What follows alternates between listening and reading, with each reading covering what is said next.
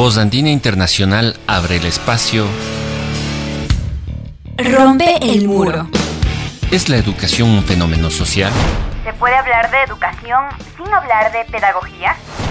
¿Es lo mismo escolarización que educación? La discusión de estas y muchas más preguntas en Rompe el muro. Un programa para docentes, estudiantes y para todos aquellos interesados en la educación. Porque es necesario romper el muro de la educación tradicional. El muro de la educación que reproduce el sistema. Porque los docentes, los estudiantes y las personas son mucho más que otro ladrillo en el muro.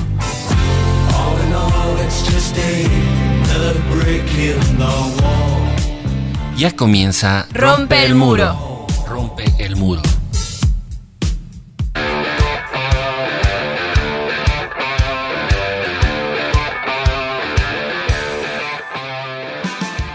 Buenas noches, queridos radioescuchas de Rompe el Muro, el programa educativo de la radio Voz Andina Internacional. Como cada jueves, es un placer tenerlos con nosotros en otro programa más en el cual conversaremos sobre educación. Otro tema importante de la educación, otro tema eh, que analiza, que estudia, que interpreta eh, las diversas manifestaciones de la educación en la sociedad. Eh, en esta noche de hoy vamos a hablar de un tema crucial, de un tema muy importante de la educación en el contexto ecuatoriano.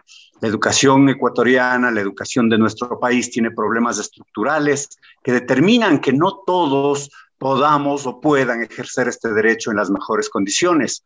¿Cuáles son los factores que determinan la desigualdad en la educación?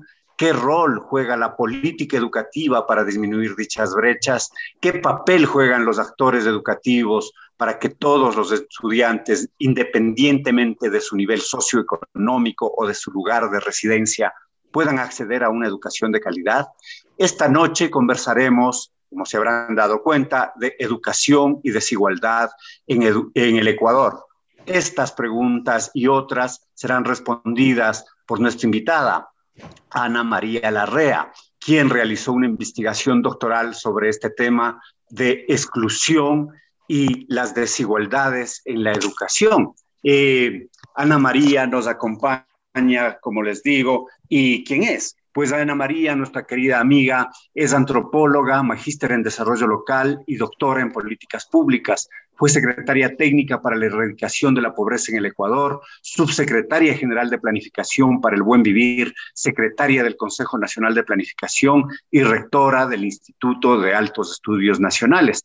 También ha sido subsecretaria general de democratización del Estado, asambleísta constituyente alterna, directora del Instituto de Estudios Ecuatorianos y miembro de CLACSO, el Comité Directivo del Consejo Latinoamericano de Ciencias Sociales en representación de Ecuador, Colombia y Venezuela. Actualmente es asesora del gobierno provincial de Pichincha y coordina el grupo de trabajo Filosofía Política de Claxo. Con Ana María Larrea Maldonado conversaremos esta noche sobre este tema importante, educación y desigualdad. Y pues inmediatamente le damos la bienvenida.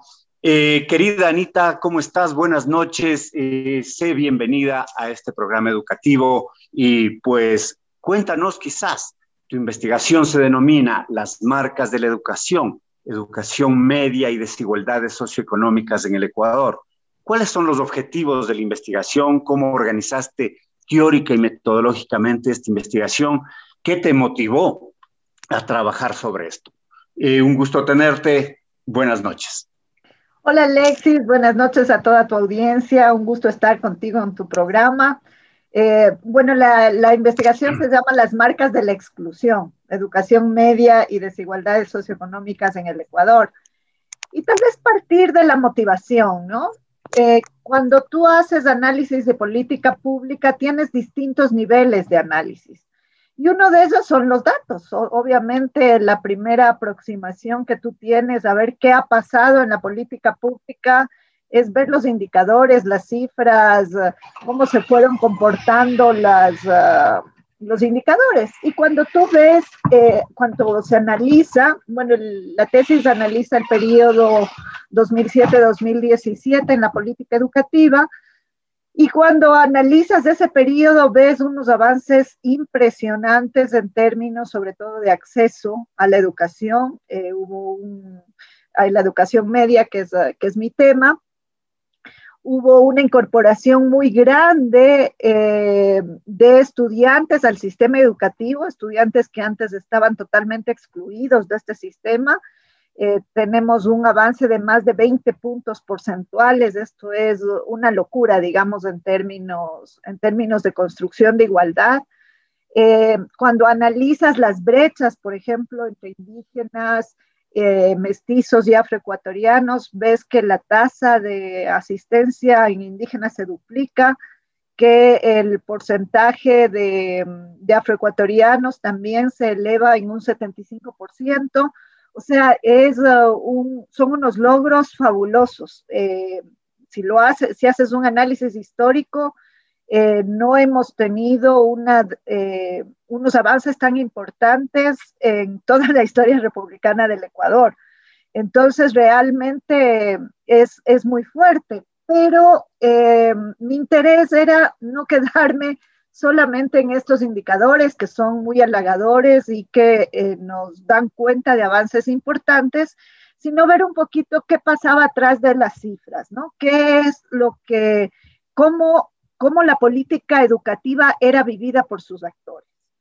Y esto me parece que es fundamental porque cuando haces política pública y evalúas política pública, generalmente no se toman en cuenta los sentidos de la política y cómo esos sentidos son muchas veces modificados por sus eh, por, las, las personas a las que va destinada esa política pública.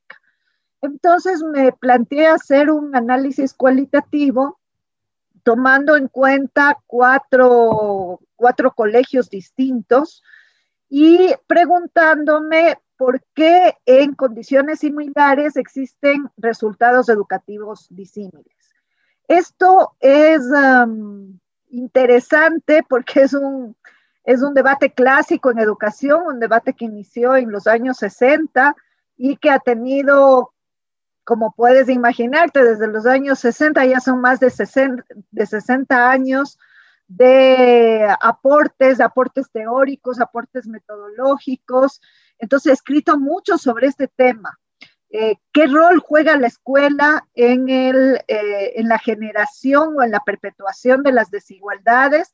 ¿Hasta qué punto la escuela puede hacer algo para cambiar las condiciones eh, de los estudiantes, de vida de los estudiantes, y ese era mi objeto, digamos, de, investigación.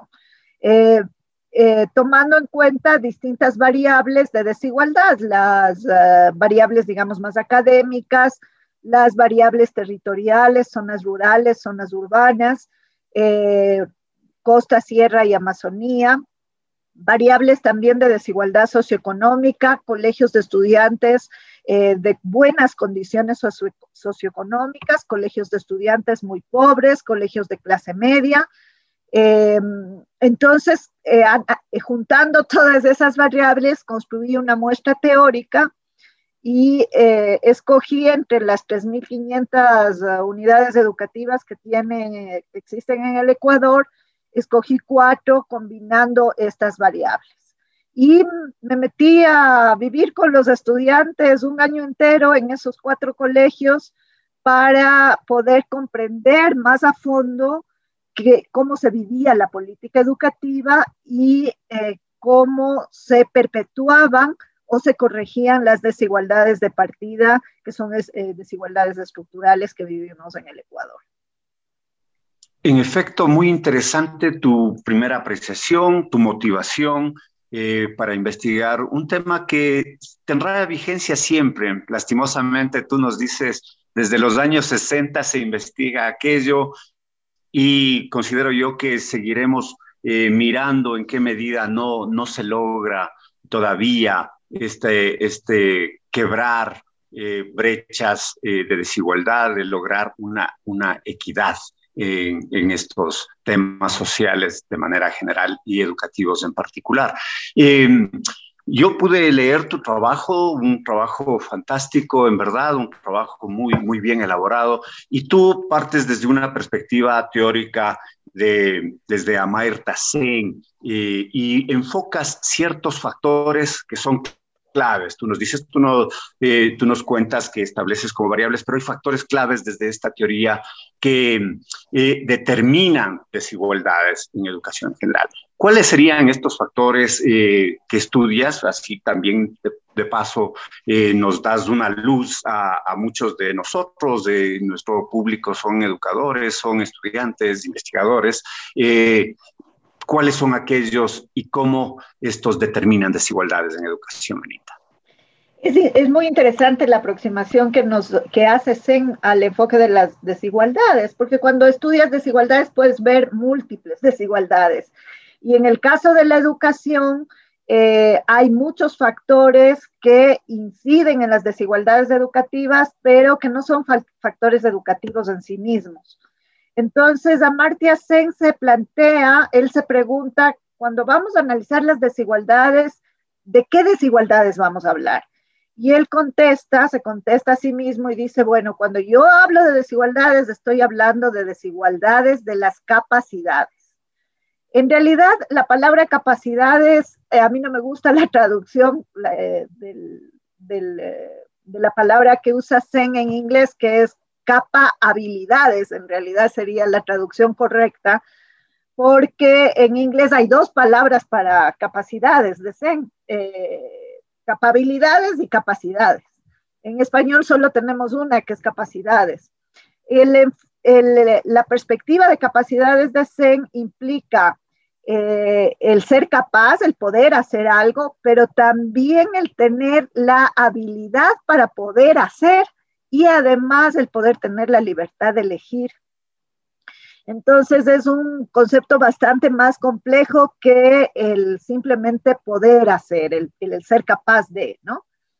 Y él establece un modelo, digamos, teórico donde analiza eh, cómo inciden los factores de contexto, cómo inciden eh, los las dotaciones que tienen las ah, personas en este caso o, las instituciones para generar o no desigualdades, cómo se va dando el proceso de generación de capacidades y finalmente qué logros alcanzas, ¿no? ¿Cuáles son las realizaciones? Entonces me basé en la teoría de, de Zen, del enfoque de capacidades, para poder analizar las desigualdades entre estas cuatro escuelas que escogí. Eh, es interesante porque eh, poder operativizar el enfoque de capacidades de CEN es muy difícil. Eso me acuerdo siempre que mi director de tesis me decía, es que CEN es maravilloso porque CEN nos inspira, pero yo no entiendo qué es lo que vas a tú, a poder hacer con CEN porque es demasiado filosófico, demasiado abstracto. Y yo le decía, no, pero es que sí, tengo, tiene que ser con C. y bueno, a veces la necedad funciona. Y eh, finalmente creo que uno de los aportes del trabajo es el haber logrado operativizar en términos de indicadores, en términos de aproximaciones, eh, de pistas para el estudio, de cómo eh, vamos a operativizar lo que llamamos capacidades en educación, cómo operativizar las dotaciones, eh, qué es lo que tenemos que ver, eh, cómo hacer esa observación en el aula, etcétera. Y creo que eso es un aporte importante del trabajo que permite bajar a tierra un marco teórico que tiene un componente filosófico muy, muy alto, ¿no? Em, y, creo que fue súper interesante. Finalmente creo que el, trabajo eh, demuestra que sí el enfoque de capacidades es un enfoque válido para el análisis de las desigualdades educativas. Muchas gracias, Anita. En efecto, eh, para queridos radioescuchas, Amair Tassen Eh, es un economista, eh, ganador del premio Nobel, un estudioso de esa rama de la economía no, no tan en boga en la época neoliberal, de los indicadores financieros, los réditos, las maximizaciones de utilidades, sino más bien de estos temas, de temas de desigualdad. Eh, luego de esta introducción necesaria, luego de esta, de esta parte quizás que enfoca y sienta las bases para esta entrevista, eh, volveremos con las preguntas cruciales sobre qué descubrió Anita en su investigación. Eh, vamos a un corte musical, al primer corte musical de esta noche. Volvemos para seguir conversando de educación y desigualdad. Nos tienen miedo porque no tenemos miedo. Nos tienen miedo porque no tenemos miedo. Nos tienen miedo porque no tenemos. Nos tienen miedo porque no tenemos miedo. Nos tienen miedo porque no tenemos miedo. Nos tienen miedo porque no tenemos miedo. Nos tienen miedo porque no tenemos miedo, porque no tenemos miedo. Están atrás, van para atrás, piensan atrás, son el atrás, están detrás de su armadura militar. Nos ven reír, nos ven luchar, nos ven amar, nos ven jugar nos ven detrás de su armadura militar. Nos tienen miedo porque no tenemos miedo. Nos tienen miedo porque no tenemos miedo. Nos tienen miedo porque no tenemos miedo. Nos tienen miedo porque no tenemos miedo.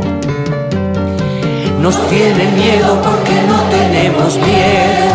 Nos tienen miedo porque no tenemos miedo. Nos tienen miedo porque no tenemos miedo, porque no tenemos miedo.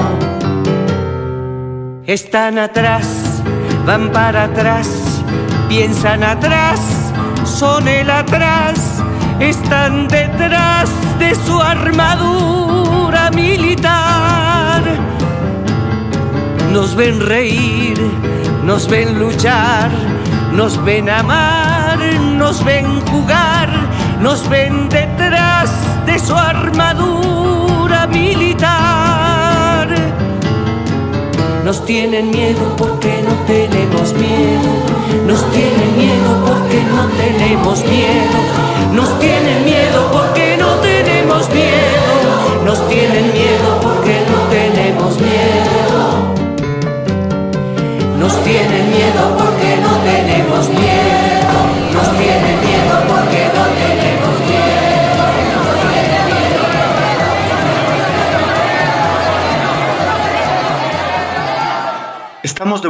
en su programa educativo Rompe el Muro, conversando esta noche con Ana María Larrea Maldonado sobre educación y desigualdad, eh, sobre las marcas de la exclusión, educación media, y desigualdades socioeconómicas en el Ecuador, un trabajo investigativo profuso, amplio que ella ha trabajado y desde el cual vamos nosotros pues eh, descubriendo a partir de lo, que, de lo que nos cuenta sobre este tema importante en nuestro país, en la educación de nuestro país.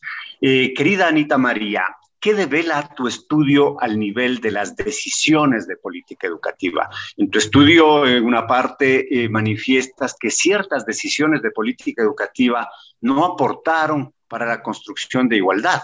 Eh, cuéntanos y fundamenta incluso esta importante y triste aseveración, porque se entendería que las decisiones pensadas pues por los diversos sectores del Estado eh, quieren quieren, entre otros objetivos, lograr eso, lograr que se, se mejoren las condiciones de vida de los estudiantes. Te escuchamos atentamente. Sí, en efecto, la, la investigación muestra que eh, en, la, en, la, escuela finalmente los actores educativos finalmente terminan reproduciendo las desigualdades de origen eh, que están dadas eh, estructuralmente y que es muy poco lo que pueden hacer para contrarrestar estas desigualdades. Eh, Eso por un lado, y esto es una realidad bastante triste, es decir, los estudiantes que viven en condiciones más pobres, los estudiantes indígenas, eh, los estudiantes rurales tienen muy, mucho menos posibilidades de acceder a una educación de calidad que estudiantes con eh, que tienen mejores condiciones económicas, socioeconómicas. Entonces, esa es como la primera gran constatación. La segunda constatación importante es que no se puede pensar en, políticas de igualdad sin, ver las dos caras de la, igualdad y de la desigualdad, ¿no? La primera, la que tiene que ver con uh, la cara más estructural, más el tema de acceso, la, redistribución, la distribución de un bien tan complejo como es, como es la educación, pero que esas políticas no son suficientes. Y esta es como la gran lección del periodo. Se hizo mucho, como decía yo al inicio, en términos de distribución de la educación, en términos de acceso, pero se hizo poco en términos de trabajar los aspectos subjetivos de la desigualdad, eh, los aspectos eh, de discriminación, los temas de... Eh, igualdad interétnica, por ejemplo, los temas de igualdad de género, y ahí se ven como las dos grandes falencias de la política pública. Por un lado, eh, una falencia muy grande respecto a la necesidad de tener una política educativa particular hacia lo que ha sido históricamente el sistema de educación intercultural bilingüe, eh, que eh, la, tesis, la tesis demuestra que es un sistema que ha sido absolutamente abandonado. En el caso del colegio en el que mm, estudié, el, colegio bilingüe que estudié, eh, este colegio demuestra un doble abandono, ¿no? Por un lado, el abandono de la política educativa, no se generó una política expresa hacia la educación intercultural bilingüe, tomando en cuenta las particularidades culturales y la necesidad de reforzar los temas lingüísticos y el idioma propio de las nacionalidades y pueblos indígenas en el Ecuador. Eh, y por otro lado, el abandono de los propios personeros eh, escolares. ¿no? En este colegio, una de las cosas que más me llamó la atención fue que los estudiantes prácticamente no tenían clases, ¿no? hice un conteo de las clases perdidas y el 50% de sus clases eran clases perdidas. Eh, es muy difícil que se pueda llegar a una instrucción de calidad cuando no tienes clases, o sea, cuando gran parte de tu tiempo pasas abandonado. Y eh, un gran abandono por parte de los propios docentes, mucho que me importismo respecto a eh, qué haces para que tu centro escolar sea mejor, ¿no? Entonces, el abandono en todo sentido, el abandono del Estado, el abandono de la, de la comunidad, el abandono de los docentes, y eso hace que en el caso de este colegio, realmente en términos de la línea de desigualdad sea el colegio que termina eh, más mal parado. Por otro lado, se ve muy claramente las dificultades que tienen las estudiantes mujeres de lograr eh, iguales condiciones en términos de educación. Y creo que ahí eh, es una de las grandes preguntas que abre esta investigación, que no la aborda, por supuesto, porque era otro el tema, pero que creo que es que sería súper lindo meterse a trabajar a fondo sobre el significado y el impacto que tuvo la política de coeducación eh, impulsada en el año 2011. Eh, la política de coeducación es esta política donde los colegios son mixtos, ¿no? ¿no? Donde no tienes colegios solo de hombres o solo de mujeres, sino colegios mixtos. ¿Qué implicó eso para las mujeres? ¿Cómo se va dando la relación entre hombres y mujeres en los colegios es un tema que me parece que es fundamental para poder estudiar las políticas de igualdad.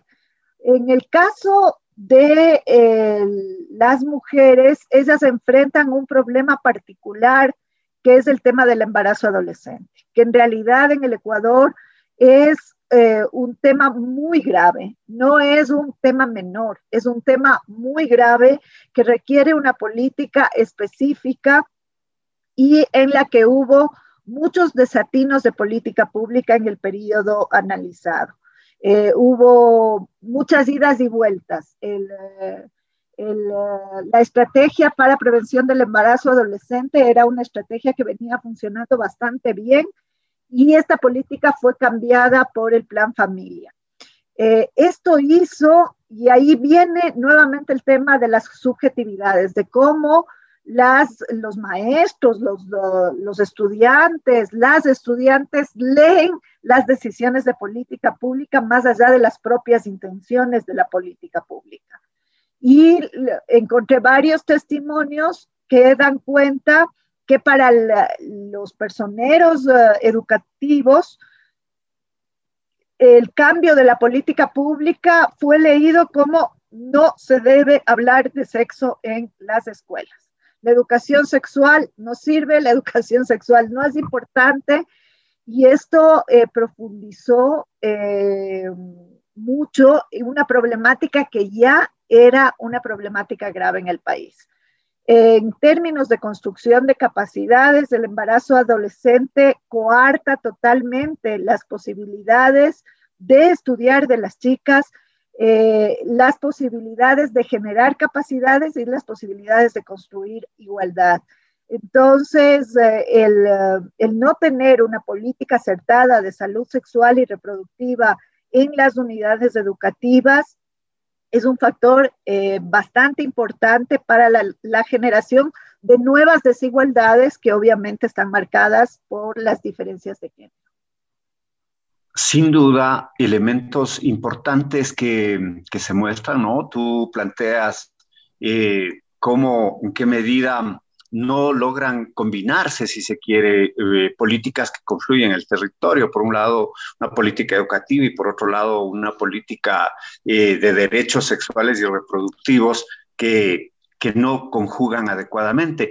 estos estos ejemplos quizás que mencionas también me recuerdan otros, ¿no? De ejercicios en el territorio en que hace unos años pues se entregaban equipos eh, libros, se dotaban bibliotecas, y cuando uno eh, como técnico de campo eh, o como asistente técnico iba a los planteles, pues veía a todos empacados, empacados, limpios, en sus anaqueles, y decías, pero ¿y qué pasó? Dice, es que si los niños dañan, me cobran a mí. Entonces, ¿cuál era el sentido de dotar de equipos y de, bibliotecas si es que los niños no iban a usarlos? porque el director dice, no, no, eh, aquí viene la supervisión y después es que hay cosas dañadas, me cobran a mí. Entonces, son estas contradicciones que, realmente eh, hacen pensar en, en, qué, por ejemplo, y tú quizás eh, tienes desde tu perspectiva inductiva una visión más amplia, ¿qué devela tu estudio al nivel de la ejecución de esta política en los territorios y sus diversidades. Has mostrado un ejemplo pues fehaciente, pero ¿cómo lo verías ahí? Y la pregunta eh, crucial, ¿qué papel juegan los diversos actores educativos para que todos los estudiantes, independientemente de su nivel socioeconómico o del sitio donde que viven, puedan acceder a una educación de calidad? El papel de los, uh, de los gestores educativos es clave, ¿no? Eh, de los actores educativos es clave y yo tengo la impresión de que no está tan internalizado y tan incorporado. O sea, el rol de los docentes, la importancia que tiene el docente en el aula es fundamental y ahí yo encontré también quizá otro vacío de política pública Em, se hizo mucho en términos de la reforma curricular, la reforma del bachillerato, eh, pero es una reforma que no fue, que no estuvo acompañada de una verdadera reforma pedagógica. Y cuando te pones a ver, eh, bueno, yo fui al colegio hace muchísimos años, eh, pero la práctica educativa en el aula ha cambiado poquísimo, ha cambiado poquísimo. Y claro, cuando me volví a sentar en los pupitres ahora ya de viejita, decía, no puede ser, o sea, parece como que que retrocedió el tiempo 30 años atrás y es igualito. Y no puede ser que, que en 30 años la práctica pedagógica de los, de los profesores sea la misma. O sea, uno, yo me esperaba encontrar eh, otras, otras cosas, una pedagogía distinta, una forma de relacionamiento entre docentes y estudiantes distinta, porque el mundo ha cambiado, ha cambiado mucho, pero parece que esos cambios no pasaron por la escuela. Entonces, eh, tú tienes, por ejemplo, eh, profesores que atormentan, y digo atormentan a sus pobres estudiantes con el dictado, el, esto con rojo, esto con azul, la carátula, y, los estudiantes les dicen, ya no jalamos, ya no nos dicten más, ya estamos cansados. Y no, o sea, no hay forma, el, profesor sigue, sigue dictando, y los estudiantes le dicen, pero no, con esto no aprendemos. Y en realidad no aprenden, ¿no? Entonces, la práctica del dictado, la práctica de la memorización, son prácticas que están ahí y que han estado ahí desde hace mucho tiempo y que no cambian, ¿no? Entonces, eh, creo que es eh, fundamental en el país impulsar una reforma pedagógica, una reforma donde los docentes reflexionen sobre cómo aprendemos los seres humanos, ¿no? cuáles son los procesos que hace que el aprendizaje sea un aprendizaje realmente significativo y cuáles son las mejores formas para aprender y cuáles son las mejores formas de enseñar y que dejemos de pensar solamente en la enseñanza, sino que pongamos el centro de nuestra preocupación en el aprendizaje. Y creo que eso es, es, fundamental y, yo veo que el país ha avanzado muy poco, muy poco en eso. Estoy hablando de procesos históricos más largos. Eh, las prácticas más conductistas de, educativas uh, siguen siendo la norma, siguen siendo la norma, no, no son la excepción. Lo ideal sería que a estas alturas del siglo XXI eh, estas prácticas más de memorización, de dictado, eh, de, mecánicas de aprendizaje sean la excepción y no la norma. Eh, lamentablemente en nuestro sistema educativo siguen siendo la norma. El rol de la disciplina, esta concepción en los docentes de que los estudiantes no tienen derechos, de que el Ministerio de Educación ha sido demasiado laxo, dando tantos derechos a los estudiantes. Es terrible, es terrible porque es una visión totalmente vertical de la educación donde la persona que aprende casi pierde los atributos de seres humanos. Y eso es gravísimo. Hubo uno de los colegios particulares, ese es otro hallazgo interesante, que las distancias más grandes en términos de nivel socioeconómico entre colegios eh, las encontré en los colegios particulares más que en los colegios públicos, ¿no? O sea, el colegio particular de clase media baja y el colegio particular de clase alta, unas distancias realmente enormes, enormes, unas brechas enormes en términos educativos. Y justamente en este colegio particular, donde eh, la práctica educativa incluso te lleva al maltrato físico de los estudiantes para que aprendan, o sea, al más puro estilo del siglo XIX, de la letra con, sangre entra, igualito. Eh, los chicos eh, maltratados físicamente para que se comporten y eh, asuman su rol en el mundo. una práctica totalmente avalada por los padres, por los estudiantes, dentro de la, de la misma unidad educativa, ¿no? Entonces, muy legitimada, todos, desde los propios estudiantes que pedían que debía haber más mano dura y más disciplina, hasta obviamente los profesores que, castigaban físicamente a los chicos, eh, están, son prácticas que están presentes. Entonces, uno dice a estas alturas del siglo XXI, no podemos seguir reproduciendo esas prácticas educativas.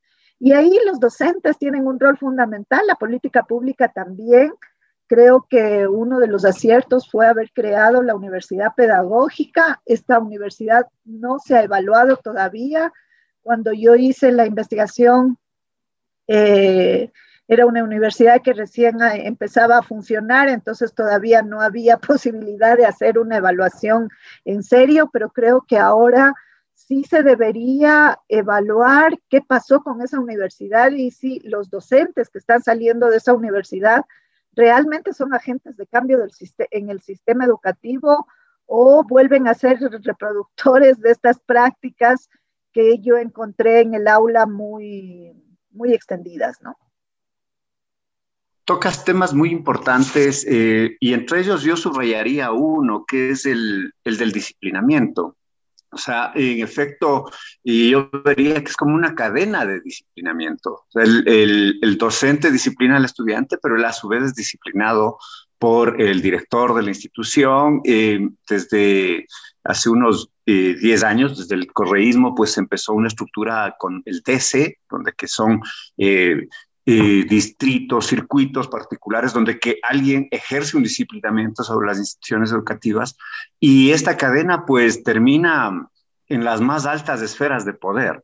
en la época de la pandemia, en los inicios de la pandemia, pues era risible, hasta risible, una risa irónica quizás. ¿En qué medida la preocupación del Ministerio Rector de la Educación era ver si es que los profesores, ahora que no van a los planteles, están trabajando? O sea, debemos garantizar que estén trabajando y controlar, buscar los mecanismos para controlarles que estén trabajando. Y cuando el eje central debería ser más bien lograr la masificación de la educación para estudiantes que no tenían acceso a Internet. Esos temas y, que pues que, que, que lo subrayo de, de, lo que tú nos cuentas, ¿qué, qué debería hacerse a nivel de, de los directivos entonces? porque sin duda, al, al, haber esta cadena, ¿cómo, ¿qué hacemos con los, los altos dignatarios? Bueno, tienes, yo veo con mucha preocupación lo que está pasando a nivel mundial, ¿no? Tienes una tendencia mundial a formas, yo diría, fascistas de relacionamiento político. Eh, y eso permea en todos los niveles. Y la educación, obviamente, al ser una de, las, de los pilares eh, reproductores en muchos casos del orden social, no escapa de eso. Entonces, eh, la educación y las escuelas reproducen en mucho los valores sociales vigentes. Y en una sociedad, en nuestra sociedad, eh, este valor que se le da a las jerarquías, al autoritarismo, a las relaciones verticales entre los seres humanos, al respeto a la autoridad, entre comillas, etcétera, es un valor que está muy presente, muy presente. Y en su dimensión liberadora, justamente la educación es la que debería tratar de romper con esos valores e ir generando nuevas formas de relacionamiento entre los seres humanos. Y ese es el carácter emancipador y liberador que debería tener la educación y no este carácter más reproductor. Esto es una tensión, es una disputa de que va a estar ahí y pero que también depende mucho de qué hagamos los seres humanos para que esas cosas cambien. Las cosas no cambian solo de arriba hacia abajo, o sea, y creo que el, eh, esta tesis, por ejemplo, eh, muestra eso, ¿no? O sea, como una serie de políticas muy interesantes hechas de arriba hacia abajo fueron totalmente eh, trastocadas, eh, eh, dadas otros sentidos en, el, en la vida cotidiana. Entonces, las cosas cambian de arriba hacia abajo, pero también de abajo hacia arriba. Y el rol que tenemos todos, no solamente los educadores, sino todas las personas como miembros de una sociedad, justamente para cambiar esos valores, esa visión autoritaria del mundo, es fundamental. Y creo que ahí la educación en democracia, la educación en, eh, en construir una sociedad distinta, una sociedad uh, entre iguales. O sea, el, ahora que estamos a 200 años del Bicentenario, y que volvemos a recordar eh, esos ideales de construir la república. Creo que hasta el momento no hemos construido la república y que todavía no somos una sociedad iguales y que es importante que todo lo que hagamos en nuestros distintos ámbitos profesionales y en, las distintas cosas que hacemos cotidianamente como seres humanos, tenga este, este horizonte, ¿no? Este horizonte de generar igualdad, eh, de generar sociedades más justas, eh, donde, como dicen los objetivos de desarrollo sostenible, nadie quede atrás. Eso es muy importante en términos de construir una nueva humanidad y una nueva lógica humana, ¿no?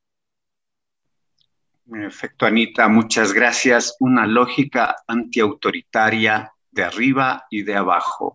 Eh, estamos conversando sobre educación y desigualdad. Eh, volvemos eh, luego de esta segunda pausa musical con Ana María Larrea Maldonado.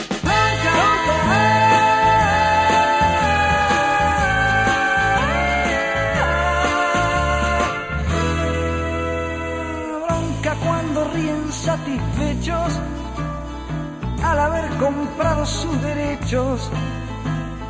Bronca cuando se hacen moralistas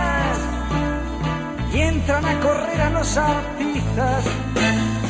Bronca cuando a plena luz del día sacan a pasear su hipocresía. Bronca de la brava de la mía.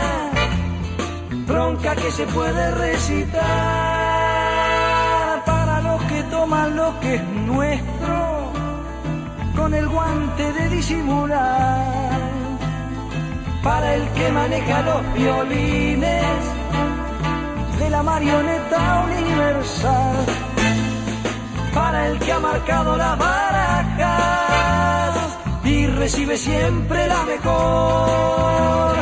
Con el as de espadas nos domina y con el de bastos entra dar y dar y dar. ¡Marcha!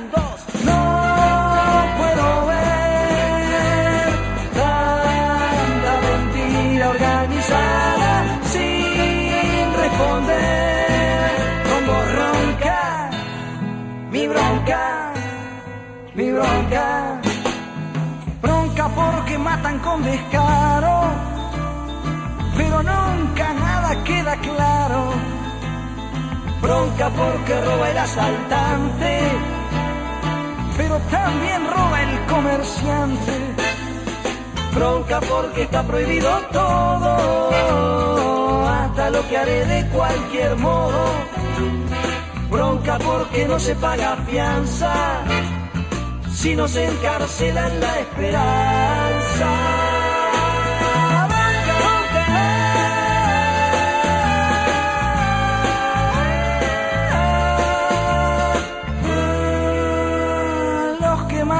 tienen este mundo repodrido y dividido en dos. Culpa de su afán de conquistarse por la fuerza o por la explotación. Ronca pues entonces cuando quieren que me corte el pelo sin razón. Es mejor tener el pelo libre que la libertad con fijador.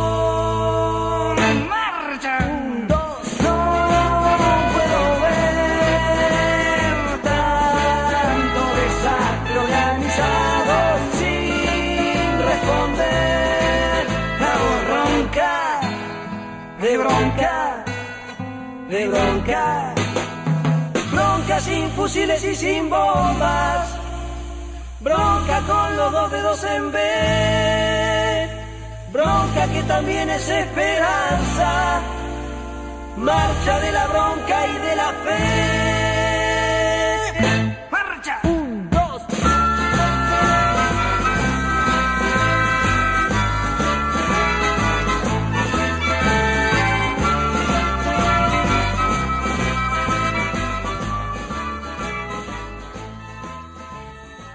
Estamos en Rompe el Muro, el programa educativo de los jueves en Radio Voz Andina Internacional.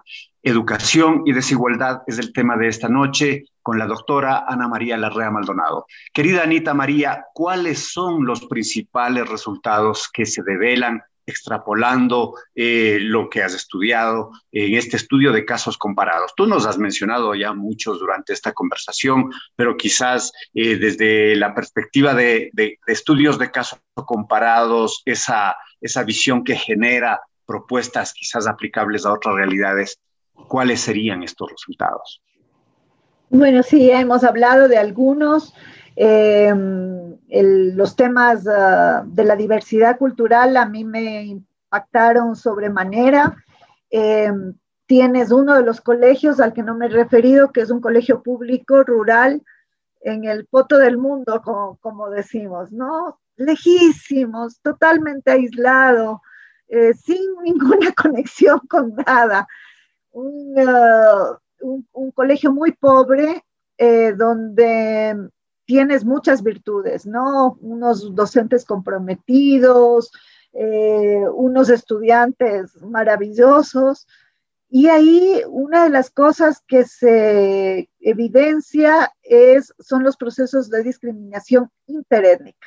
Y aquí tal vez uh, detenernos un poquito en el rol de los estudiantes, porque hemos hablado del rol de la política pública, del rol de los docentes, de los directivos, pero ¿qué pasa con los estudiantes? Aquí lo que se vive en este colegio es un proceso de aculturación tremendo, es un colegio que tiene excelentes resultados educativos, un colegio que es catalogado como de gran calidad de la educación pública.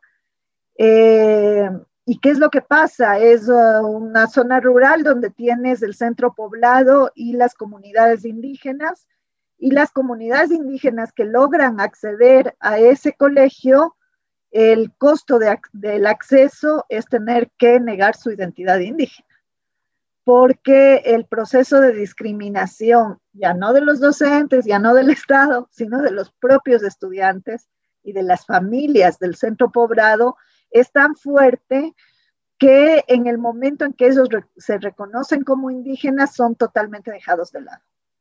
Entonces, claro, llegan a la secundaria con una serie de, de, taras, digamos, de problemas de aprendizaje que han ido acumulando en sus escuelitas bilingües comunitarias pequeñitas y llegan a este colegio y, claro, son catalogados por sus compañeros como eh, tontos, como chicos que no saben, como chicos que no saben hablar, que no saben. Entonces, eh, tienen que enfrentar un proceso de discriminación entre pares muy, muy fuerte. Y la respuesta de ellos finalmente es negar su identidad indígena, dejar de hablar su lengua. Ya ninguno, prácticamente los chicos con los que trabajé, ninguno habla el quichua, pese a que sus familias sí hablan el quichua y eh, sus aspiraciones obviamente son salir de la comunidad, no quedarse en la comunidad, no ser parte de la comunidad, sino migrar, ¿no? Entonces eh, tienes un problema estructural muy, muy serio en términos de epistemicidio, diría yo, ¿no? Eh, porque finalmente estás aniquilando culturas enteras, pueblos enteros, desde una, o sea, bajo este supuesto de acceder a una educación de calidad. Entonces, claro, en el caso de los estudiantes indígenas encontré las dos cosas, ¿no? Quienes reafirman su identidad cultural y tienen su escuela eh, intercultural bilingüe, eh, no logran ah, generar eh, resultados educativos ah, buenos, digamos, aceptables. Eh, son, son chicos con niveles de formación muy, muy bajitos. Y por otro lado, los que sí logran eh, esos mejores niveles de formación lo hacen eh, con base a, o a costa de renunciar a su identidad cultural. Entonces son los dos casos realmente muy desgarradores que pude encontrar en la investigación. Interesante y terrible a la vez, ¿no? terrible, mirar, mirar aquello, mirar en qué medida hay ese proceso aculturador, ese proceso avasallante, ese seguir hablando de cultura dominante y cultura subalterna en la práctica educativa. Eh, asimismo, bueno, bueno, estos, estos, estos procesos de homogenización, de una falta de valoración de la educación intercultural bilingüe, pues se dieron eh, desde hace algunas décadas, ¿no? En la, la LOEI del 2011, eh, lastimosamente reforzó aquello, pero yendo más allá, tenemos que eh, en este país se sigue estudiando con una visión de un constructivismo psicologizante desde el año 96. O sea, desde el año 96 seguimos bajo este mismo esquema curricular, un currículo rígido, un currículo inmenso, largo, eh, además poco diversificado. Y, eh, eh, en ese sentido, pues ahora tenemos, a pesar de que, haya habido logros, claro que sí, ¿no? Logros en materia de infraestructura, logros en materia de equipamientos, pero ahora tenemos un gobierno que se declaró neoliberal ¿Y cómo ves tú el futuro de la educación primaria y media en este país? Eh, haciendo este recorrido y viendo ahora a prácticamente dos meses de gobierno, ¿cómo lo, lo miras? ¿Qué debería hacer este gobierno para reducir las desigualdades?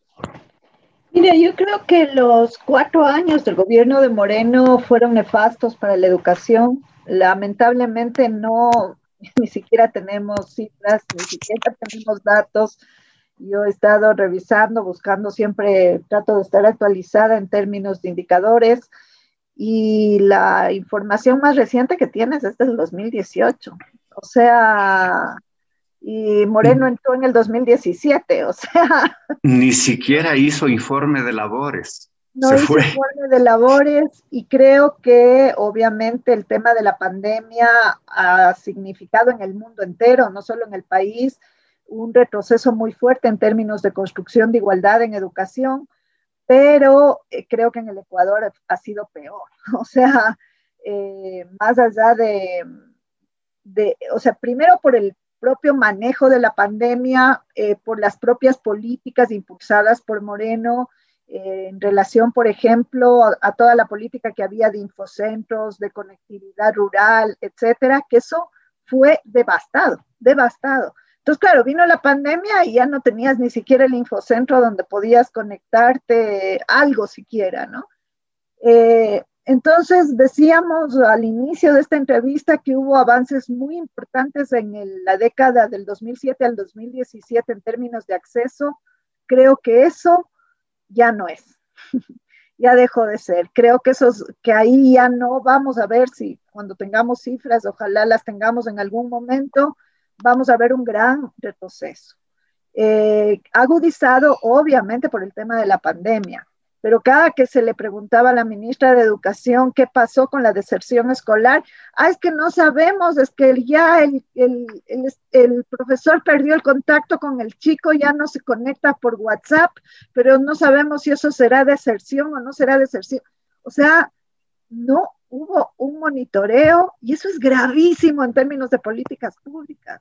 No hubo un monitoreo de saber qué le estaba pasando a ese estudiante eh, ese estudiante, si era que no tenía WhatsApp, que no tenía celular, que no tenía laptop, que no tenía conectividad, cómo el docente llegaba a ese estudiante yéndole a visitar, yendo, no, no, no se hizo ninguna política. Simplemente la política fue el abandono total.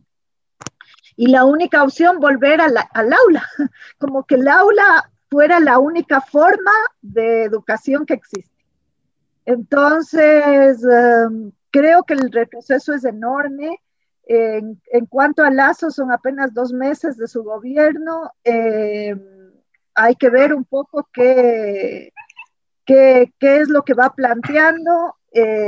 yo no me espero mucho, digamos, de, desde, una, eh, desde una perspectiva de, de igualdad de un gobierno neoliberal, porque obviamente la igualdad no es... Uh, no es un objetivo de política dentro del neoliberalismo, pero claro, todavía es muy temprano como para evaluar o decir qué rumbo va a tomar la, la política educativa. Eh, hay que ver, digamos, cómo esas enormes brechas que yo creo que se han profundizado en estos cuatro años eh, podrán nuevamente tratar de, ir, eh, de irse cerrando. y si, si bien yo he sido súper exigente con la política pública del 2007 al 2017 en términos de criticar que no se vieron las subjetividades, que no se vieron estos otros factores. Creo que entre el 2017 y el 2021 no se vio ni siquiera el acceso. O sea, el retroceso es, dramático, es dramático. Y, y da mucha pena por el país. Esperemos que eh, logremos revertir esta no política, esta política del abandono que, ha existido en estos cuatro años y podamos eh, ir construyendo una sociedad más igualitaria. Anita, eh, ¿qué debería hacer el gobierno? ¿Qué, pautas le dirías? la ministra Brown fue subsecretaria del, del régimen de, Correa, pero más allá de eso, ¿qué debería hacer el gobierno para reducir las desigualdades? ¿Qué, qué tip le dirías eh, qué cosas debería hacer? O sea, yo creo que la primera sí es una política de acceso y creo que ahí es súper importante entrar con todo. O sea, ningún niño puede quedar fuera de la educación. Ningún niño puede quedar fuera de la educación. Y dentro del acceso tienes el tema del rezago escolar, que es grave en el Ecuador, es muy grave. Eh, y el tema mm, eh, eh, digamos, los, temas relacionados con acceso. Luego tienes un segundo tema, que es el tema pedagógico que, te decía. Creo que hay que hacer una buena evaluación de qué está pasando con la universidad pedagógica, de cómo estamos formando a los docentes. Creo que es importante el llenar, el, eh, digamos, hacer que todas las escuelas tengan los docentes necesarios la planta administrativa de rectores, etcétera, que eso fue una deuda también, pese a que se aumentó muchísimo, pero eso requiere muchísimo, muchísimo presupuesto. Eh, eh, de, manera que las escuelas sean escuelas de calidad. Y por otro lado, creo que hay que repensar el modelo de educación rural, ¿no? Eh, creo que ni las escuelas unidocentes son la salvación, como quería eh, impulsar Moreno de que vamos a, reabrir las escuelas que estaban realmente hechos pedazos, porque eso nuevamente te reproduce la desigualdad. Pero tampoco se puede pensar en un modelo prácticamente urbano llevado e impostado en la ruralidad, porque eso no funciona. Las distancias que tienen que recorrer los chicos son absurdas encontré muchachos que tenían que levantarse a la una de la mañana para llegar a su clase a las siete, obviamente llegaban absolutamente agotados, no, sin ninguna posibilidad de generar aprendizajes. Entonces hay que repensar el modelo rural, hay que repensar desde otras lógicas, probablemente la lógica escuela no sea la mejor lógica y en eso tenemos que ser muy innovadores. El, eh, y ver las distintas formas en que las sociedades se han organizado para educar a sus niños, ¿no? Que son muy distintas en el mundo entero y en las distintas épocas de la historia. La forma escuela es una forma bastante reciente en la historia de la humanidad y que me parece que debe ser repensada, obviamente en lugares urbanos de alta densidad te funciona y te funciona bastante bien, pero en, eh, en, zonas dispersas probablemente no sea la mejor salida. Entonces ahí hay que ser innovativos, hay, hay, que ser creativos y ver qué posibilidades distintas de educación tenemos para las zonas rurales altamente dispersas. Creo que esos son algunos de los temas y obviamente los, uh, los temas um, eh, interétnicos, los temas de la educación bilingüe. Creo que en, la educación bilingüe nunca llegó a ser un modelo consolidado de, educación. Creo que la crisis eh, que vivió la educación bilingüe, eh, la crisis en la que estaba sumergida la educación bilingüe ya en el año 2007 era muy grave y en lugar de sacarle de esa crisis, lo que se hizo es profundizar, profundizar un poquito más. Entonces, sí, son muchos desafíos. La educación es un cúmulo de desafíos y eso es lo más interesante que, que nos, uh, nos interpela y esperemos que haga que despierte la creatividad y la iniciativa social para transformarla, porque realmente es necesario transformarla. Muchas gracias, Anita. En efecto, sí, el acceso, la pandemia develó eso, ¿no? De se quedaron fuera, el que no tiene compu, no tiene celular, no tiene conexión, no tiene capacidades para manejar la tecnología, se quedó afuera. Eh, en efecto, otra cosa importante que coincidimos plenamente, quizás por, por los estudios antropológicos de nuestra formación, es la mirada antropológica en la política pública, la mirada cultural, la dimensión de, de lo local en todo su contexto, ¿no? Para, para determinarla. Y estamos llegando casi al final, estamos casi en el final de esta, de esta interesante conversación. Y brevemente, tus palabras finales para nuestra audiencia de Rompe el Muro, querida Anita, con un abrazo y el agradecimiento porque hayas compartido esta noche con nosotros. Alexis, un abrazo muy grande a ti, un, un abrazo a toda tu audiencia y más bien una felicitación porque tener un espacio para hablar de educación es súper necesario, súper importante Creo que solamente a través del debate, del diálogo, de la investigación, se, pueden, eh, se puede transformar, se puede transformar este país y creo que la educación es el eje de cualquier proyecto de transformación de verdad. Gracias. Gracias.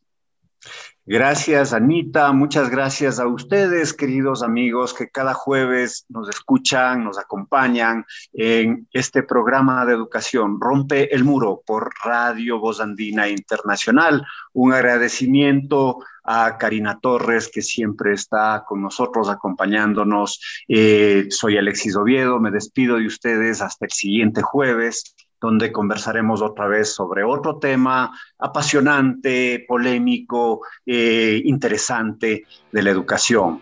Les deseo salud y alegría. Un lindo fin de semana a todos. Buenas noches.